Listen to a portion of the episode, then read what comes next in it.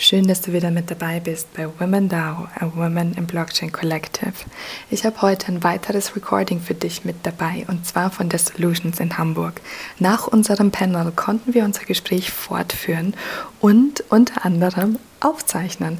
Und ähm, in diesem Gespräch haben wir vor allem über Web3 Equity gesprochen. Mit dabei waren Anna Graf, Anja Pilipenko, Dr. Susan Fröhlich, Abena Asante, ich, Diana Eder und ganz zum Schluss auch nochmal Lena Hirzi, die den gesamten Web3-Tag während der Solutions organisiert hat. Ja, ich würde sagen, wir steigen direkt ein und führen unsere Diskussion von vorhin weiter. Ähm, wir hatten es sowohl jetzt über, über die Echtheit von, von äh, Digital Goods gesprochen. Ich meine, da hattest du jetzt auch so ein schönes Beispiel. Möchtest du das einmal wiederholen, wie genau du das äh, Beispiel gebracht hattest mit, mit dem Buch und der Geschichte? Ja, ähm, also ist so, ich führe im Rahmen meiner Masterarbeit über das Thema NFT Beyond the Hype ähm, verschiedene Interviews und das Ziel meiner Arbeit ist einfach NFT-Künstler in Fokus zu stellen. Ich möchte untersuchen, inwiefern die Technologie einen Einfluss auf ihre kreative auf ihre kreative Arbeit hat. Und eine meiner Fragen, die ich stelle, ist, wie gehen Sie mit dem Begriff, dass NFT nicht echt ist, um. Mhm. Und ich meine, ich habe mehrere Interviews bis jetzt geführt, ich glaube insgesamt fünf oder sechs, und ähm, er hat immer wieder neue Einblicke. Und was mich immer wieder fasziniert, ist, viele, also ein Künstler, also ein NFT-Künstler hat gesagt, was ist, er versteht die Frage nicht, was echt ist. Echt, also für ihn ist echt etwas, das existiert und eine Geschichte zum Beispiel, die existiert ja. Er hat ein, ein einfaches Beispiel gebracht mit dem Buch. Früher haben wir Bücher gelesen, also immer noch, haben ein physisches Hardcopy, Soft, ähm, Hardcover oder Softcover gehalten. Das Buch hat man in der Hand gehalten. Mittlerweile kann man ein Buch lesen über Kindle oder Tablet etc. Das macht die Geschichte ja nicht weniger echt. Hm. Es, ist, es ist einfach, das Medium hat sich geändert, aber die Leute sagen immer noch, boah, es ist eine schöne Geschichte oder es, ist ein, ein, ein, es hat mich fasziniert, der Thriller. Aber dort diese Transformation von ähm, etwas, was man halten kann, zu einem ähm, digitalen Medium, es hat, hat niemand gestört, boah, der Autor, das ist keine echte Geschichte. Hm. Deswegen verstehe ich die, die, die Polemik nicht, dass NFT keine oder die Kunst, äh, NFT-Kunst nicht echt ist, weil echt meines Erachtens ergibt sich, wenn du wenn eine, etwas existiert, wenn Emotionen aufgebaut werden, wenn du etwas kommunizierst, das Medium ist meines Erachtens zweitrangig. Und das stimmt, weil ich habe zum Beispiel bei mir zu Hause ein Bild hängen, eine Maske. Ich fasse die Maske auch nicht jeden Tag an. Aber für mich, die Maske existiert. Mhm ich habe sie einmal aufgehängt, sie ist zwei, dann hängt sie dort, aber es kommt mir nicht in den jeden Tag anzufassen. Das heißt, echt hat für mich nichts damit zu tun, ob etwas tangible ist oder nicht, sondern dass es einfach da ist und inwiefern ich das berühre, das ist zweitrangig. Und das hat für mich, das war das springende Punkt, um, wenn jemand das nächste Mal sagt, ich, ja, NFT ist nicht echt, das, mhm. ich glaube, Diskussion geht ganz, ganz viel weiter, als dass wir bereit sind, das zu subsumieren. Ich finde das ja ganz Wir sitzen hier mit äh, so vielen Frauen so schön in der Runde zusammen. Äh, ich bin Anna Graf. Ich weiß gar nicht, ob das nachher so gut unterscheiden kann. Ich, ich würde sagen, so, ich würde vielleicht im Anschluss, dass wir uns zum Anschluss nochmal, dann alle nochmal den Namen und irgendwie einen Link Okay. Ähm, gut, und, dann kommt und ich nehme es noch in die, in die, in die Subnotes dann kommt rein. das alles nochmal rein. Aber um jetzt nochmal dazu noch eine andere Perspektive, weil ich finde die sehr schön und ich finde es auch sehr anschaulich, die Beispiele, die du gerade genannt hattest, ähm, einfach aus der rechtlichen Seite uns zu nähern, weil wir doch relativ gut ähm, festlegen können, was eigentlich mit dem Besitz eines NFTs verbunden ist. Oft wird ja so gesagt, ja, das weiß man gar nicht so recht. Ähm, wir haben den Hersteller hinleitet und gegebenenfalls, je nachdem, wie das in den Terms and Conditions steht, auch erweiterte IP-Rechte. Das muss nicht sein. Gegebenenfalls habe ich auf das Digital Asset das gleiche Recht, wie ich auf ein Bild habe, dass ich es für meinen privaten Gebrauch äh, benutzen darf und in einfacher Fertigung ähm, auch ausstellen darf und sonst nichts. Ähm, diese ganzen Sachen sind aber ja so einmal festgelegt und ich finde, über diese rechtliche Annäherung bekommt man dann doch auch ein Gefühl dafür, was man eigentlich darf und was nicht. Warum ist uns das so ein bisschen verloren gegangen in der Vergangenheit? Weil oft, glaube ich, in dieser Hype-Diskussion 2021 das Gefühl, und es ist nur ein Gefühl, weil es stand nirgendwo aufgekommen ist, ich besitze damit jetzt alles daran. Mhm. Das kam durch solche Projekte wahrscheinlich, wie auch von Yuga Labs äh, mit dem Board Ape Yacht Club, die gesagt haben, euch gehört das jetzt alles. Mhm. Das Urheberrecht ist niemals abgegeben worden. Ähm, mhm. das, das, das, das ist halt einfach, einfach Fakt. Selbst wenn ich da ein erweitertes kommerzielles Use-Recht drauf habe, bedeutet das nicht, dass mir jetzt die, die Kunst ob man es Kunst nennen möchte oder nicht, gehört.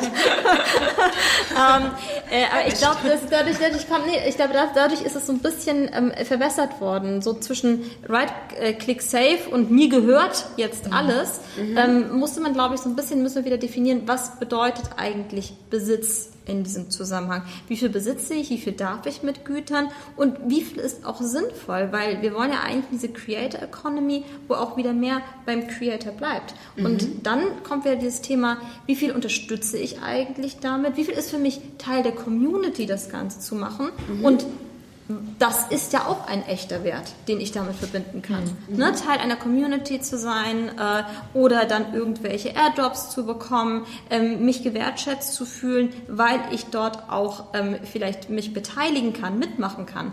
Und das ist ja eigentlich das Schöne an, an, an diesem ganzen neuen Konzept und auch für Künstler, ich habe ja auch äh, im Kunstmarkt lange gearbeitet, glaube ich, wieder mehr in Kontakt mit den Kunden zu kommen, auch über einen längeren Zeitraum. Nicht einfach dieses, ich verkaufe es und da endet meine Beziehung, sondern ja. ich verkaufe und hier fängt meine Beziehung gerade erst an. Hm. Und das okay, ist für mich, ja. was Web 3 halt anders macht als das, was wir vorher kannten. Hier fängt es gerade erst an und hier kann es weitergehen. Hier muss nicht Schluss sein. Es kann, ich kann auch sagen, so, ich verkaufe das einmal und äh, das war's für mich, I'm out. Aber die Erwartungshaltung ist doch eher mehr dahin gerichtet, and what's next? Deswegen die Roadmaps, deswegen die Utilities und deswegen auch der Vorteil an, an NFTs als komplett neue Asset-Klasse. Also wir haben damit ja schon neue Werte geschaffen, die es vorher einfach gar nicht gab. Wir mhm. haben damit eine neue Wertklasse geschaffen, die es vorher nicht gab und die nochmal neuen Markt erzeugt, der dann natürlich im Metaverse als übergeordnete Instanz, wo diese Digital Assets dann gehandelt werden können und wo das alles passieren kann, wird, wie auch immer man das Metaverse definiert, ähm, da haben wir dann einfach, wie gesagt, nochmal eine Additional World, die wir so bisher nicht kannten. Und da ist, glaube ich, ja, viel von einer neuen Echtheit zu sehen. Super, sehr schön. Ja, und äh, ich äh, mit, mit dem Jura-Hintergrund finde es total spannend, weil wir sind tatsächlich an so einem Moment, wo nicht nur die Frage der Echtheit neu definiert werden kann, sondern auch ganz viele Kategorien, die wir in der haptischen, in der analogen Welt als Selbstverständlichkeit gelebt haben, ja, was was bedeutet Ownership, ja, was mhm. bedeutet Besitz? Ich habe Macht, ich habe Verfügung über die Sache, ich kann sie verkaufen, äh, zerstören, verschenken. Mit der Digitalisierung haben wir ganz, ganz neue Möglichkeiten, ja, in der Interaktion, in der äh, in dem Kreieren von Werten auf einmal werden immaterielle Werte wie Zugehörigkeit zu der Community, was du gemeint hast, reguliert. Auf einmal bekommt diese Ownership ganz neue Definition. Ich glaube zum Teil, dass dieser Besitz als Kategorie überhaupt nicht mehr anwendbar ist. Es, also die Ownership ist sowas wie so eine Zugehörigkeit oder Partizipation an etwas. Und das gefällt mir an der, also wenn ich die ganze Web3-Diskussion so in ein größeres Bild bringe. Ja, und das ist das, was mich am allermeisten inspiriert von dem Besitz, von diesem individualistischen Denken zu mehr Partizipation und Umdenken von den Paradigmen, die für uns immer so ganz festgeschrieben waren. Ich besitze bei mir an der Wand, dann fasse ich das an und dann reiße ich das auseinander oder wie auch immer. Nee, es geht um eine um eine Interaktion, um eine Partizipation, um Co-Kreieren. Und genau das beinhaltet jetzt diese neue, dieses neue Wertesystem. Und das ja? macht ihr ja auch. Das macht ja niemand, das ist ja genau, mhm. wenn du von Fractionalized Ownership ähm, ausgehst. Ihr geht ja von materiellen Werten genau. bei MetaWorlds aus. Ihr geht von einem Werk aus, was an, an, Streetwork äh, ist Street Art ähm, und, und, und das existiert ja bereits. Das existiert teilweise auch seit vielen, vielen Jahren. Und jetzt gebt ihr dem Ganzen ja nochmal einen neuen Wert und genau. lasst alle daran partizipieren. Und das ist ja das Schöne, was ich meinte. Ihr kreiert über etwas, was existierte und wo ja teilweise Künstler aus der Historie auch ausgesehen so nichts davon hatten. Genau. Und da setzt sie jetzt einen neuen Wert drauf. Und ich glaube, das bedeutet Leuten ganz viel und ist halt auch emotional. Oft wird ja gesagt, NFTs sind emotional nicht aufgeladen. Das ich finde, stimmt gar nicht. Also können alle wahrscheinlich sagen, nein, das stimmt nicht. Ja, aber deswegen, und das ist ja genau das, das ist ja mein Argument irgendwie mhm. so dagegen. Ich finde, NFTs sind durch diese Community und durch dieses Teilen, durch die Utilities, die du damit reingibst, sehr stark emotional aufgeladen. Auch im Kunstbereich. Ne? Jetzt wird man sagen, ja, wenn ich da das haptische Bild anfassen kann oder eben auch nicht anfassen kann oder es gar nicht möchte, dann habe ich da irgendwie mehr Emotionen zu. Und ich glaube einfach, dass die Emotionen hier auf einer anderen Ebene stattfinden und dass da auch ein Umdenken im Gehirn, also ich will deine Meinung gleich auch nochmal dazu aus medizinischer Sicht, ich glaube, dass da so ein Umdenken auch im Gehirn stattfindet, wenn wir in diese virtuellen Welten gehen, wo vielleicht man auch so eine Alterstrennung wirklich machen muss und sagen muss, äh, da geht vielleicht eine jüngere Generation auch viel schneller und leichter mit, weil sie schon gewohnt ist. Äh, und einige andere müssen das noch lernen durch Pilze vielleicht. okay, ich weiß zum zweiten Teil gar nicht, was ich darauf antworten soll. Ähm, aber lustig, das ist auf jeden Fall inspirierend. Ähm, mir ist in der gesamten Diskussion mit all dem Input, was ihr sagt, ein schöner Spruch eingefallen. Der kommt von, den habe ich beim Particle Collective gehört. Das sind die, die ähm, das Banksy-Bild Love sind, die eher fraktionalisiert haben als NFT. Und, ähm, und die, die haben den Spruch auch nicht selbst erfunden, sicherlich, aber die haben so schön gesagt, the beauty of art is owning it. Mhm. Stichwort Ownership. Das wird auf einmal durch die Technologie möglich. Und Ownership geht mit so vielen Attributen einher. Du hast die emotionale Komponente, du hast eine Community-Komponente und auf einmal ist sie regulierbar. Die kannst du wirklich transparent plötzlich ähm, regulieren, strukturieren, aufteilen, gerecht. Und ähm, das ist wirklich ein Aspekt, den ich vorher auch gar nicht so verstanden habe und den ich auch vorher gar nicht erfahren habe, weil ich ähm, eigentlich Kunst interessiert bin und ich mich frage, warum habe ich aber nie ähm, ein physisches Gemälde gekauft? Wieso war mein erster Kunstauf, äh, Kunstkauf gleich mein erster NFT-Kauf? Also es, ich bin so der beste, das beste Beispiel dafür, dass es funktioniert hat, dass NFTs eine Echtheit haben und auch einen emotionalen Wert definitiv auslösen können. Genau. Wer von ja. euch hat eine On-Cyber-Galerie, eine eigene? Ich. ich. Ja, warum? Ist das nicht plötzlich. toll? Ist das nicht ja, toll, plötzlich, plötzlich ja. eine eigene Galerie Vorher nicht. zu haben, wo man reingehen ja. kann? Das wäre ja nie im Leben möglich gewesen, weil du hättest ja immer irgendwelche großen Räumlichkeiten und jetzt hast du so eine virtuelle Galerie, die du auch immer umdekorieren kannst. Äh, es ist niederschwellig möglich. Und jeder kann das anschauen. Ja. Das, ist, das, ist eine, das ist so eine Demokratie. Also wenn wir irgendwie Demokratisierung von gewissen Sachen sprechen, das ist ja ein Schritt, den du vorher nicht hattest, außer vielleicht über die Street Art, wo jeder hingehen konnte. Ähm, aber so bist du jetzt zum ersten Mal auch irgendwie zu deinem eigenen Galeristen. Und wenn du es wenn cool machst, dann gehen da vielleicht auch Leute hin und dann kann man wieder darüber reden. Und äh, also three out of six haben eine eigene Galerie hier von uns. Das ist eine Mit, ziemlich starke Ja, Quote. auf einmal, ja. Und zum Stichwort ähm, der also Verbundenheit oder emotionale äh, Bindung. Ich meine, ich habe besitze einige NFTs, ähm, aber ein NFT, das für mich von großer Bedeutung ist, ist ähm, ein Crypto Coven. Das habe ich ähm, geschenkt bekommen zum Geburtstag von meinem Freund im Dezember. Und ich meine, der Wert war zeitweise so groß, viele Leute haben gesagt, hey, willst du nicht verkaufen, willst du nicht einen Profit machen?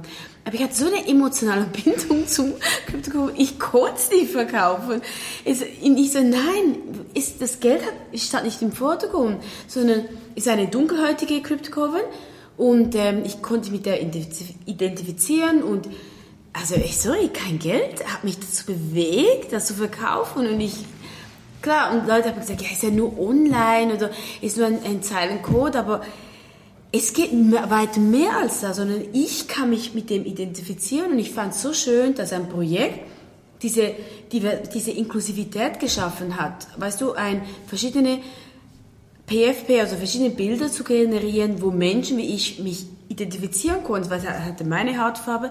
Und das fand ich so einen schönen Aspekt, dass ich gesagt habe, nee, ich will es nicht verkaufen. Plötzlich werden psychologische Verhaltensweisen ja. über Kryptographie detektierbar und umsetzbar. Genau. Also das ist, äh, was ich heute auch kurz im Panel ähm, angerissen habe in meinen Recherchen. Auch das war mir nicht klar, dass äh, schon seit so langer Zeit die Token Economy Verhaltensstruktur das ist ein Feld, was seit den 70ern schon äh, existiert. War euch das klar? Ich war total ja, baff, weil es meine Arbeit. du und dann dachte ich auch, natürlich, so offensichtlich, weil letztendlich wären Verhaltensweisen ähm, äh, kryptografisch übersetzt, die Spieltheorie. Äh, wie ist der Mensch aufgebaut? Sind wir Homo economicus? Sind wir nicht komplexer als nur der Homo economicus, der halt nur über Gewinne ähm, incentiviert wird? Oder steckt nicht noch viel mehr hinter einer Community? Und ich finde das so interessant, dass Krypto letztendlich ja eben diese Verhaltensweisen so schön darstellen. Also Aber jetzt müssen wir auch an der Stelle wirklich mal so ein bisschen äh, die Gefahren, die wir ja nicht außer Blick lassen. Also es ist ja, ja. Wirkt, wirkt oft sehr euphorisch, aber wir hatten ja auch schon beim Thema DAOs darüber gesprochen, dass das menschliche Verhalten dann doch mh, hm, manchmal überwiegt und auch nicht unbedingt im positiven Sinne. Bei der ganzen Transparenz, die wir hier an Daten in einem ganz neuen Maße auch nochmal sammeln, gerade wenn wir ins Metaverse gehen, was wir da nochmal für Daten sammeln werden, da ist im Moment das äh, Pillepalle, muss man ganz ehrlich so sagen. Und äh, mit dem ganzen Wissen, was wir bereits haben, was das dann bedeutet, werden Menschen natürlich noch viel schneller identifizierbar. Wenn wir nachher eine Digital Identity haben, die als Soulbound Token in unserer Wallet liegt, selbst wenn wir Sachen nicht preisgeben, wird allein das ganze Tracking, was habe ich wann wie gekauft, was habe ich wann wie gemacht, plötzlich öffentlich, transparent, einsehbar für jeden. Und ich glaube, hier ergeben sich dann wirklich nochmal neue Diskussionen, neue Challenges für Datenschutz. Wie schütze ich meine Identität? Ähm, weil wir, wir, natürlich als, als Europäer oft so nach China gucken und sagen, um Gottes Willen, das darf nicht sein. Aber wir sind ja genau auf dem Weg dort auch hin. Und die Frage ist, wie gehen wir damit um? Wie, wie wollen wir das? Ist es, ist es in Ordnung? Und wie kann das auch wiederum ausgenutzt werden? Und äh, um nochmal auf das Panel zurückzukommen, weil wir von der, der positiven Wirkung auch zum Beispiel mit, den, äh, mit der Genanalyse gesprochen hattest. Vielleicht finden wir auch gerade darüber Lösungen, dass es eben wieder äh, rückgängig gemacht werden kann und dass ich meine Daten besser schütze. Ja. Das Aber ist so ein bisschen, glaube ich, das Ich glaube halt auch gerade so zu, zu, zu dem Thema Identity. Ich meine, das eine ist ja jetzt, also du würdest ja dann deine Identität besitzen. Also sie kann dir ja nicht mehr gestohlen, geklaut, repliziert etc. werden. So, ne? Also das, das finde ich, wird ja die Blockchain für uns lösen. Was ich aber auch glaube, und das, das ist ja auch so, man blickt ja sehr häufig so als dieses eine. Ich bringe da ein Beispiel. Ich hatte letztens, wurde ich gefragt, so, ey, deine Wallet ist connected mit dianaeder.eth. Und ich so, ja, weil das ist die Wallet, die du finden und sehen sollst. Wir werden ja auch nicht nur diese eine, wir werden ja genauso wie, ich sage jetzt mal Social Media, auf Instagram habe ich eine kuratierte Version von mir, auf, auf LinkedIn habe ich eine kuratierte Version von mir. Und ich glaube, so werden wir auch über Wallets irgendwann kommunizieren, dass du wirst ja nicht diese eine Wallet haben, die all dein Verhalten offenlegt. Ich will das eigentlich. Ich bin total. Also da, da muss ich jetzt mal ganz in Kontra Ich Aber will eigentlich ja am liebsten will ich einen Fingerabdruck, mit dem ich alles, weil mir das andere alles zu kompliziert ist und mir zu viel Zeit raubt. Das ist, glaube ich, genauso dieses zwischen Selbstverantwortung durch Dezentralisierung und einfach Zeit sparen wollen und es leicht haben. Aber wir haben ja schon jetzt ganz viele, ne? Also ich habe ich hab, ich hab eine Blockchain, also ähm, äh, eine Blockchain, ich eine Bitcoin Crypto Wallet, ich habe eine Ethereum Crypto Wallet, da sogar mehrere. Dann habe ich ähm, eine für für für Thesos. Ich ich habe mittlerweile mittlerweile eine für Solana, obwohl ich da noch nichts gemacht habe, außer DeFi. So, und ich habe doch jetzt schon, keine Ahnung, wahrscheinlich sieben oder acht Wallets. Ja, du. Plus, plus, und ich glaube, also natürlich bin ich, ne, aber und, und, und ich bin noch so ziemlich, also noch ziemlich durchsichtig. Wenn ich jetzt beispielsweise mich mit, mit Leuten unterhalte, so Blockchain-Maximalists, die, die dann halt, also da, da, also ne, da, da steige ich komplett aus und denke mir so, what? Also die haben mir auch erst erklärt, was Tornado eigentlich für eine Funktion hatte. So, ne? Dass es nicht da immer darum geht, dass du ähm, jetzt äh, Schwarzgeld reinwäscht, so, sondern einfach Spuren verschleierst, weil du nicht möchtest, dass alles einsehbar ist. Und, und ich glaube halt einfach so jeden einzelnen Schritt und werden wir, wir werden uns annähern und wir werden unsere Lösungen finden. Und ich, was ich halt aber an der Blockchain spannend finde, ist halt eben, es nimmt mir niemand mehr ab, Und was mich in den letzten Jahren so sehr genervt hat, wo ich heute, und da muss ich wirklich sagen, Brechreiz bekommen, ich habe für eine Präsentation gestern 15 Webseiten aufgerufen, jedes Mal diese riesen Cookie-Blocker Oh, wegzuklicken, weil ich Screenshots gebraucht habe von, von den Artikeln zu verschiedensten Projekten. Wenn du dann 15 Mal diesen Cookie-Blocker und dann machst du einen Screenshot und dann poppt er dir rein in dem, ich war irgendwann, ich saß in der Hotellobby, ich war so wütend, weil es mich nervt, weil ich das Gefühl habe, man würde mir abnehmen wollen, im Sinne, dass ich, ich schütze dich, du musst darüber aufgeklärt werden, dass deine Daten verarbeitet werden.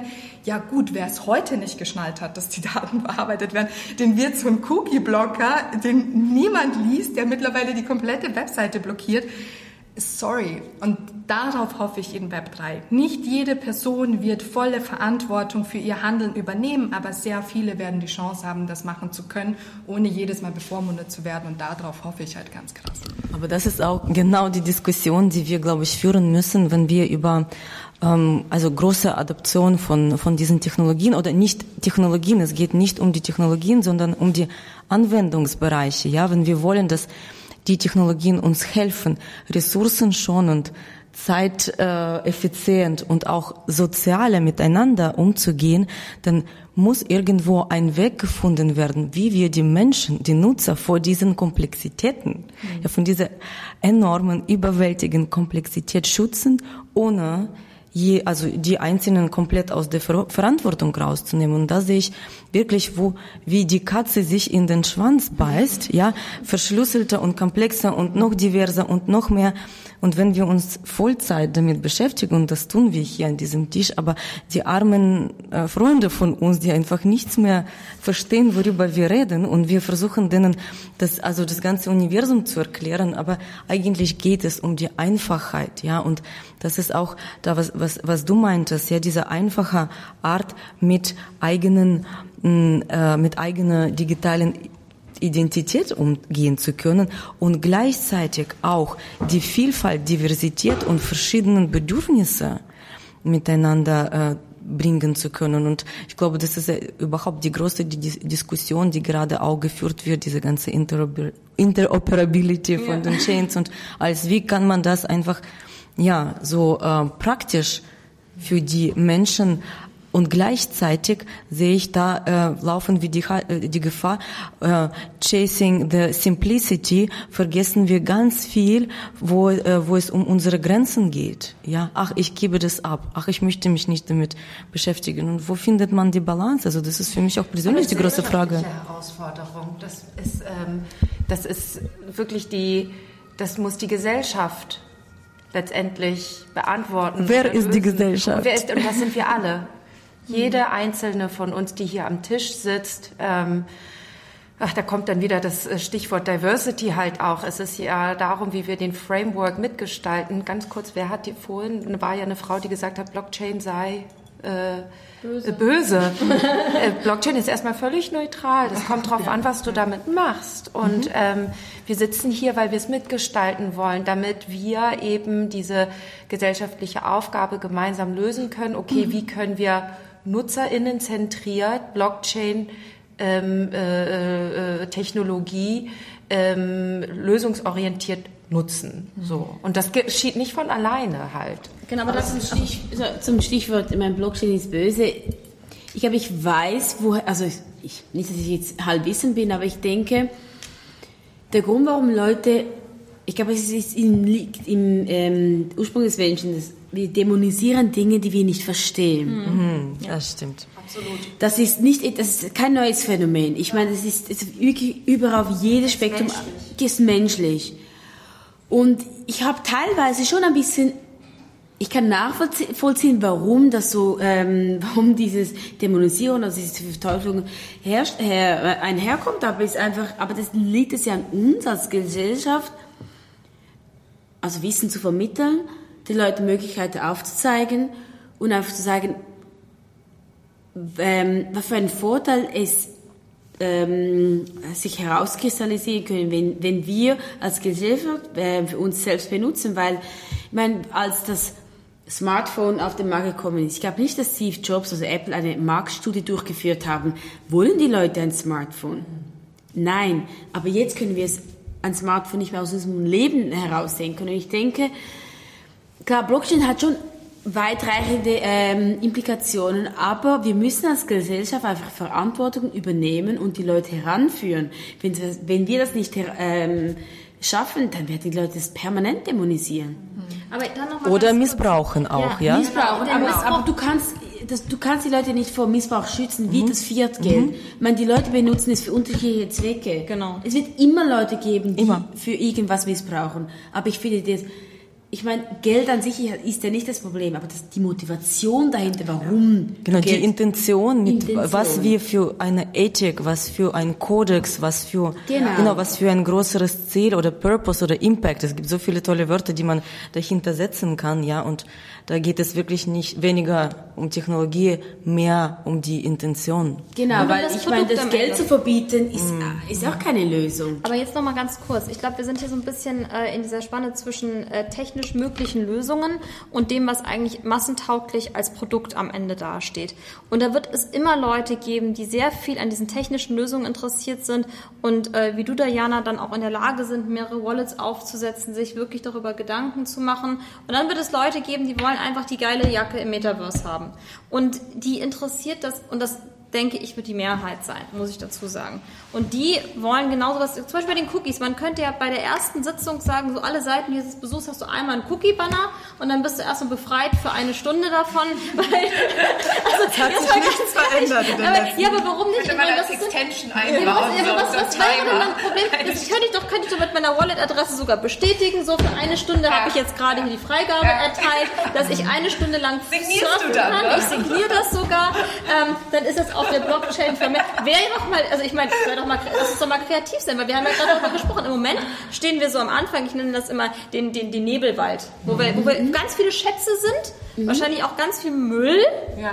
viel, wahrscheinlich mehr Müll als Schätze, aber an die Schätze wollen wir irgendwie rankommen. Und das wissen wir jetzt noch nicht. Aber vielleicht sind es genau solche Sachen. Ich, ich finde es ja immer gut, wenn man Sachen löst, anstatt neue Probleme zu ich erzeugen. Denke, also wenn ich da eine Sache einwerfen kann, wenn, wenn wir jetzt drüber nachdenken, so als, als ich angefangen habe, Websites zu coden, ne, das, das war wirklich noch so ganz so, oh, also wirklich echter Code.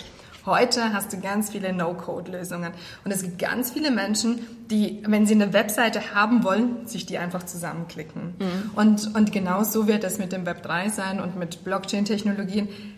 Jetzt bin ich diejenige, die all die Wallets selbstständig erstellen kann. Und in Zukunft wirst du dir das wahrscheinlich in irgendeiner Form zusammenklicken, weil es einfach die Bridges gibt, weil, weil einzelne Blockchains vielleicht noch mal besser miteinander kommunizieren können. So, also ne, diese Entwicklungsstufe von, als ich meine Website noch ganz gecodet habe, zu dem, dass ich angefangen habe, so ein System wie WordPress zu verwenden, wo ich dann so ein bisschen noch mitcoden konnte. Und, und heute, ne, ist es, also du möchtest eine Website haben, ja okay, einmal kurz Suchmaschine an, Webseite erstellen und zehn Minuten später hast du wahrscheinlich eine. Oder die KI gleich machen lassen, das kommt genau. als nächster Schritt. genau, das sage ich aber der KI. So Text to Image, Text to uh, Website, genau. Text to Presentation. Ich liebe es, ich habe das in München gesehen. Ich habe einfach gesagt, Präsentation ähm, über was sind NFTs. Und ohne Witz, die Slide, die ich gesehen habe, war besser als 90 Prozent, was ich bisher von Menschen gesehen habe. Das war erschreckend auf der einen Seite, auf der anderen Seite so erleichternd, weil wir so viel Zeit damit verbrauchen. Und diese ganzen Schnittstellen, das du gerade sogar gesagt hast, hast. Deswegen bin ich ja auch jetzt zu so einem IT-Dienstleister wie Avato Systems gewechselt. Ich glaube, wir haben in diesem Bereich der Infrastruktur, die das erleichtert, äh, den Zugang sowohl für Unternehmen als auch für die Endkunden, als auch innerhalb von Konzernen, die Möglichkeit, so viel noch zu bauen, was es mhm. gar nicht gibt. Also eigentlich ein super schönes exploratives Feld, einfach zu gucken, wo haben wir Probleme und dann die Frage zu stellen, löst das die Blockchain oder löst es nicht die Blockchain? Weil meine erste Frage an jedes Projekt, ähm, was wir uns so überlegen, ist immer, muss das überhaupt mit der Blockchain stattfinden oder gibt es auch eine andere Lösung, die wir dafür nehmen können, weil das eigentlich schon proven ist und gut funktioniert. Dann müssen wir nichts aufsetzen. Ich finde zum Beispiel auch in dem Zusammenhang Hardstocks ja ganz interessant, ähm, die ja die Fraktionierung dann letzten Endes über Aktienausgabe lösen werden, weil es rechtlich halt noch immer die Lösung ist, die wahrscheinlich am sichersten sein wird für den europäischen Raum ähm, und, und sie dann einfach diesen Weg gehen. Und das, das, das meine ich halt. Also wir werden gucken, welche Lösungen funktionieren am Ende, welche nicht. Äh, wie wird es auch die ganze Regulierung entscheiden? Wir haben ja heute bei dem ersten Vortrag ähm, auch gehört von, von einer Juristin, dass sie gesagt hat, ne, ähm, letzten Endes Q4 22 wird das jetzt erwartet, Dr. Schmidt, genau, ähm, Q4 wird es jetzt erwartet, ähm, dass wir dort eine Klarheit bekommen ich bin mir einfach nicht so sicher. Ich glaube, dass dort noch so viele Menschen sitzen, die eigentlich das Ganze regulieren sollen und gar nicht verstanden haben, worum mhm. es eigentlich geht. Ähm, und dass da viel mehr Aufklärungsarbeit noch geleistet naja, muss. Naja, wahrscheinlich, weil die Regulierung halt vielleicht auch stattfindet, bevor wir überhaupt so die Rahmenbedingungen geschaffen haben. Weil ich glaube, was ja aktuell ja auch so ein großes Thema ist, viele Rahmenbedingungen versuchen wir gerade erst so zu, zu schaffen, weil wir ja die Grenzen erst ausloten müssen. Und ich, die, die, die ganzen Regulierungsversuche, die halt jetzt immer wieder drüber gestülpt werden, die passen halt für die meisten Projekte oder Aufgabestellungen gar nicht, so, weil man selbst ja noch gar nicht weiß, was die eigenen Rahmenbedingungen sind. So, ne? Das genau. Ich. Ich meinte nur, die Regulierungen versuchen, das, den Status quo von heute ja, irgendwie unter Kontrolle zu bekommen. Mhm. Aber eigentlich geht es in solchen smarten Technologien darum, was ist noch morgen möglich, mhm. ja, und dadurch wird natürlich so die, die Entwicklung extrem zurückgehalten und äh, also das, das ist wie so, so immer die ganze Zeit Stolperstein und wie kriegt man das wirklich an einen Tisch, so dass da auch so ein konstruktiver Dialog stattfindet. Mhm. Klar, natürlich muss man regulieren, damit der Missbrauch ja nicht stattfindet und auch also auf vielen Ebenen, emotionale Ebene, ethische Ebene, finanzielle Ebene, Hacker oder was auch immer. Aber wie gleichzeitig entsteht ein Raum, wo die Entwicklung von bottom-up weitergeführt wird? Weil es geht auch um diese bottom-up-Gedanken, Visionen, Kulturen, wo die Menschen selber für sich den Weg finden, wie wollen wir als Gesellschaft funktionieren.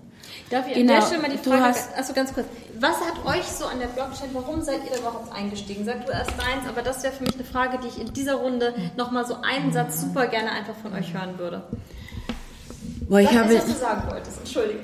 Also, nein, ähm, zuerst war, du hast ähm, vorher gesagt, dass die Leute einfach eine Jacke der Metaverse haben wollen. Ich glaube, das stimmt voll, weil wenn ich jetzt ein, ein einfaches Beispiel, wir fahren, die meisten von uns fahren Auto, aber interessiert sich, wie das Auto zusammengebaut wurde, was die Motorik ist, was die Technik ist? Nein. Was du willst, ist ein gutes Gefühl, von A nach B zu kommen und willst sicher ankommen.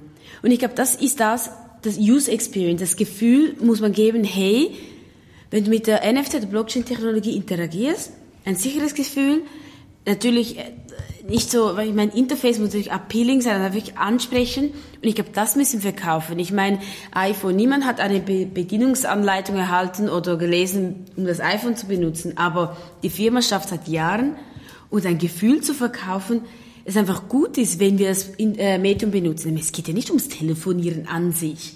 und ich glaube, das ist das von Web 2, das wir auch in Web 3, Blockchain, DeFi etc. bringen müssen. Wenn wir das nicht erreichen, dann wird die Masse es nicht benutzen. Also das, das, bin ich wirklich voll einverstanden zur Frage, warum ich Blockchain äh, dazu gestoßen bin. Ich bin ein wahnsinnig interessierter Mensch. Ich habe innere Neugier, dass mich einfach, ja, ich bin ein wissenshungriger Mensch und ich habe mal 2011, 12 von Bitcoin gehört, aber das war nicht groß damit äh, auseinandergesetzt. Und dann 17 habe ich aufs Neue angefangen zu investieren. Und so bin ich einfach dazu gestoßen. Aber ich, ich weiß, Neugier ist sicher ein guter Antreiber, ähm, aber ich weiß auch, ganz, ganz viele Leute haben diese Neugier nicht. Und deswegen müssen wir Räume schaffen, damit Leute, die halt nicht so verrückt sind wie ich oder was auch immer, damit die auch Zugang haben. Also Neugierde ist aber ähm, total, das, die hat fast jeder Mensch. Es geht darum, dass viele Menschen aber Angst haben. Und das Stimmt. sind die Spaces, die man schaffen muss. Also um deine Frage zu beantworten, warum bin ich bei Blockchain drin und äh, wie fing das an? Das war wirklich ähm, ganz klassisch 2017 irgendwie mit so Typen abgehangen, so aus der Gaming-Szene und äh, da war noch eine weitere Freundin da und die hat sofort den Raum verlassen, als der eine angefangen hat, über Blockchain zu reden. Und dann frage ich mich natürlich, okay, A, warum bin ich geblieben und B, was hätte es gebraucht, damit sie bleibt, um dann auch ein paar Kryptos zu kaufen, um dann auch davon zu äh, profitieren. Und sie hat sich da nicht wohl gefühlt. Und ähm, ich finde, das ist so die gesellschaftliche Herausforderung,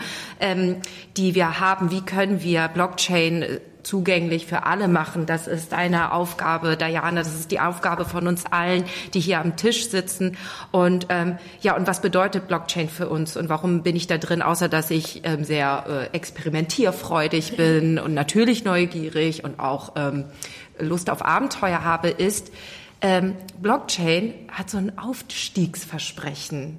Also viele wittern irgendwie so die Lösung all unserer Web 2 Probleme.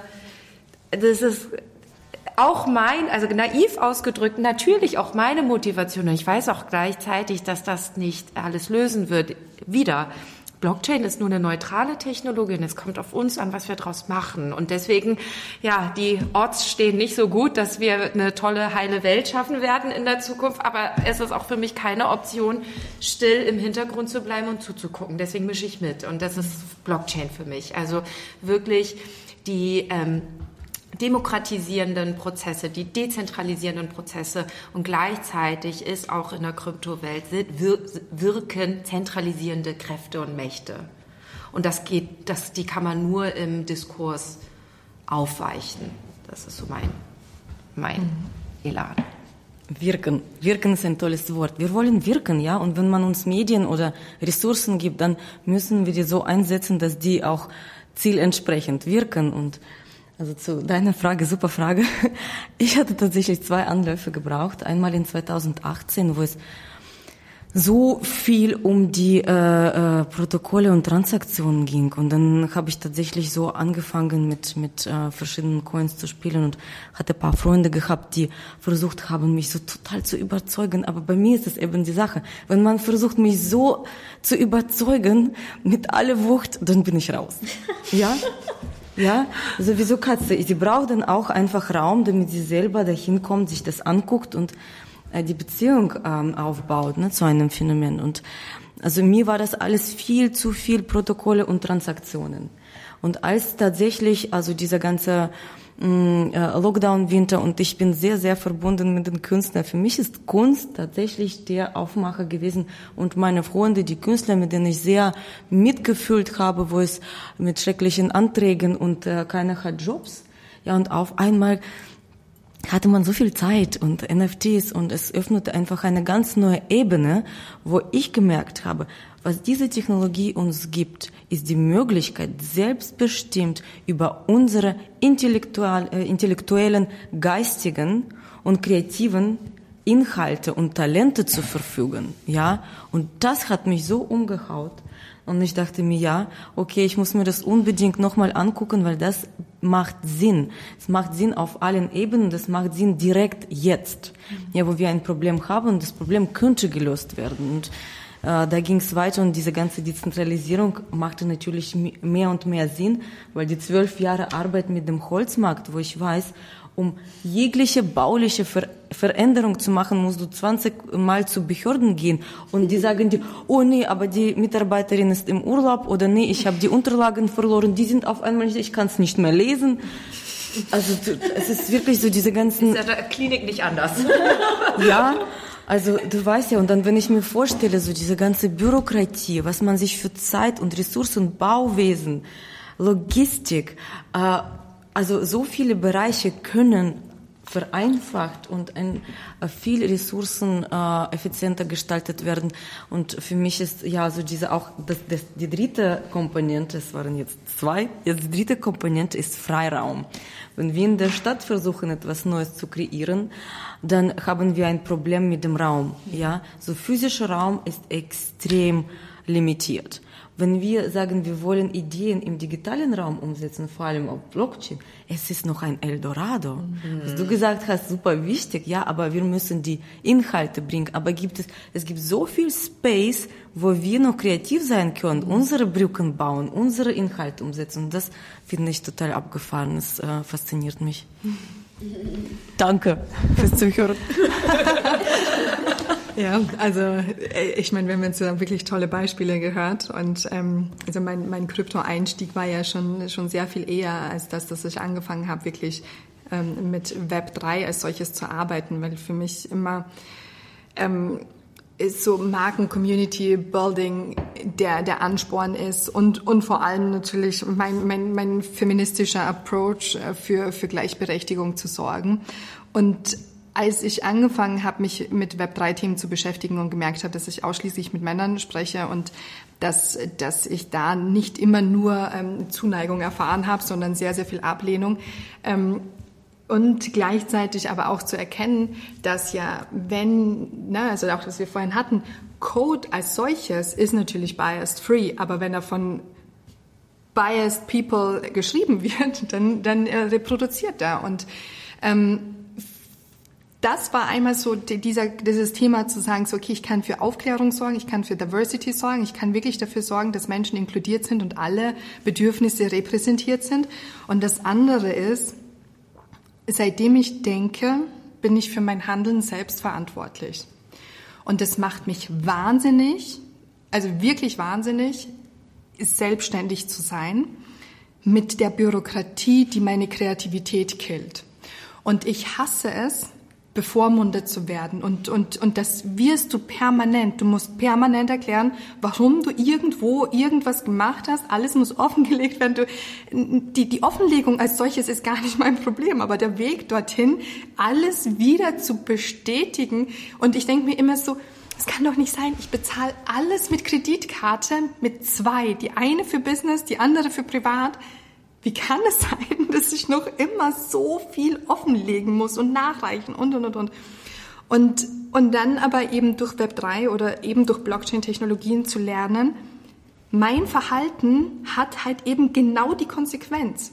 Wenn ich einem Rug pull, also wenn, wenn ich da einkaufe, dann ist es meine Verantwortung. Ich kann niemanden dafür verantwortlich machen, sondern es ist meine Schuld, dass ich da nicht aufgepasst habe. Und, und, und ähm, genauso auch in ganz vielen anderen Dingen zu sagen, so alle Tätigkeiten, alles, was ich mache, anstoße, tu, hat die Konsequenz, weil es aus meiner Verantwortung raus entspringt. Und ähm, das, das ist halt so, ich möchte, ich möchte, dass meine Taten also einfach auch wirken können und Wirkung zeigen. Und ich glaube halt einfach, dass wir wahnsinnig viel noch gestalten können, weil der Raum, so offen und so frei ist, which is, also wir müssen nur hingehen und uns diesen Space nehmen. Ich finde, das waren jetzt gerade ganz wundervolle Geschichten und ich glaube, das sind auch so Mutmacherinnen-Geschichten hier einmal, wenn ich das mal so sagen darf. Ähm, und, und, und meine Konklusion, ich bin ziemlich spät eingestiegen. Ich bin wirklich erst seit 2021 dabei, habe dann aber ja direkt auch ein Marketplace im Bereich Kunst mit aufgebaut, ähm, bin jetzt bei einer IT-Firma. Wer hätte das gedacht und darf das wirklich auch aus so einem großen Unternehmen irgendwie mitgestalten, wofür ich sehr, sehr dankbar bin, ähm, ohne dass in meiner eigenen Historie aufzubauen. Mein roter Faden ist wirklich dieses gesellschaftliche, gesellschaftliche Transformationsprozesse mit begleiten auch zu wollen und irgendwo einen Impact zu schaffen. Und äh, für jeden, der sich denkt, ähm, es ist jetzt zu spät, weil dieser Hype vorbei ist, meiner Meinung nach fängt diese Phase, und das, das meine ich aus voller Überzeugung und nicht, weil immer, ja, we build, we build, we build, das haben wahrscheinlich schon viele irgendwie gehört, aber es stimmt einfach, die Projekte, die ich jetzt sehe, ist nicht mehr zu vergleichen mit dem, was wir letztes Jahr gesehen haben, wo mhm. es nur darum ging, 5x, 10x, äh, wann kann ich mein mhm. schnellstes Investment machen. Das ist nicht nachhaltig. Äh, wenn wir uns, äh, ich finde es deswegen manchmal schade, wie historisch blind Menschen sind, mhm. einfach nicht in die Vergangenheit zu gucken und äh, daraus dann gegebenenfalls auch zu lernen, dass es das alles schon mal gegeben hat. Mhm. Mit den Tulpen. Tulpenwurzeln für was weiß ich was für überhöhte ja. Preise. Kann, ist nicht mhm. sustainable, wird sich nicht lange irgendwie halten lassen. Trotzdem haben wir immer noch schöne Tulpen in den Gärten und erfreuen uns daran. und ähm, dieses ganze Thema, dass wir jetzt dabei sind, irgendwie gesellschaftlich wieder mal was Neues zu starten und da einfach reinzugehen und da reingehen zu dürfen und zu gucken und wir werden failen. Natürlich, mhm. das ist, das ist aber auch ganz normal. Das äh, ist wie wenn wir die Ratten durch ein Labyrinth laufen lassen und äh, wir suchen den richtigen Weg und wir werden aber zehnmal an den falschen äh, Weg gehen. Darf ich dazu das, etwas sagen? Ja, selbstverständlich. Weil ich gerade so auch in die Runde geguckt habe. Ich meine, es ist auch das erste Mal, dass wir so divers mit gleichen Rechten hier sitzen und gestalten dürfen. Und das ist jetzt ein Tisch mit sechs Frauen, die so unterschiedlich sind. Das wollte ich gerade. Und das ist so ein schönes Bild. Ich ja. werde es auf jeden Fall fotografisch festhalten, weil das zeigt wirklich den Impact, den wir diesmal jetzt wirklich leisten können, wir können plötzlich alle an den Tisch uns setzen und sagen, ich will mitgestalten. Ja. Was vor zehn Jahren definitiv so nicht möglich gewesen wäre. Ja, ja. Oder, und schon gar nicht vor 50 Jahren. Und, und das ist auch so ein Antrieb. Vielen Dank, dass du mir das nochmal eröffnet hast, das, das zu sagen. eint uns alle, weil ähm, das, hat, das hast du vielleicht auch vorhin so schön gesagt, oder du, Anna, ähm, wir sind aus so unterschiedlichen Branchen. Du aus der Kunst, du aus DeFi, du auch aus Street Art, du Social und Motorsport eigentlich auch. Ich bin, ich bin Ärztin, also nochmal was völlig anderes. Und Lena sitzt hier mit am Tisch und wir sind eigentlich aus so unterschiedlichen Ecken und das eint uns ja. Das ist der Social Impact. Und ähm, Genau, und das ist auch ein tolles Bild, ähm, was auch einige ein Soziologen auch ein tolles Schlusswort.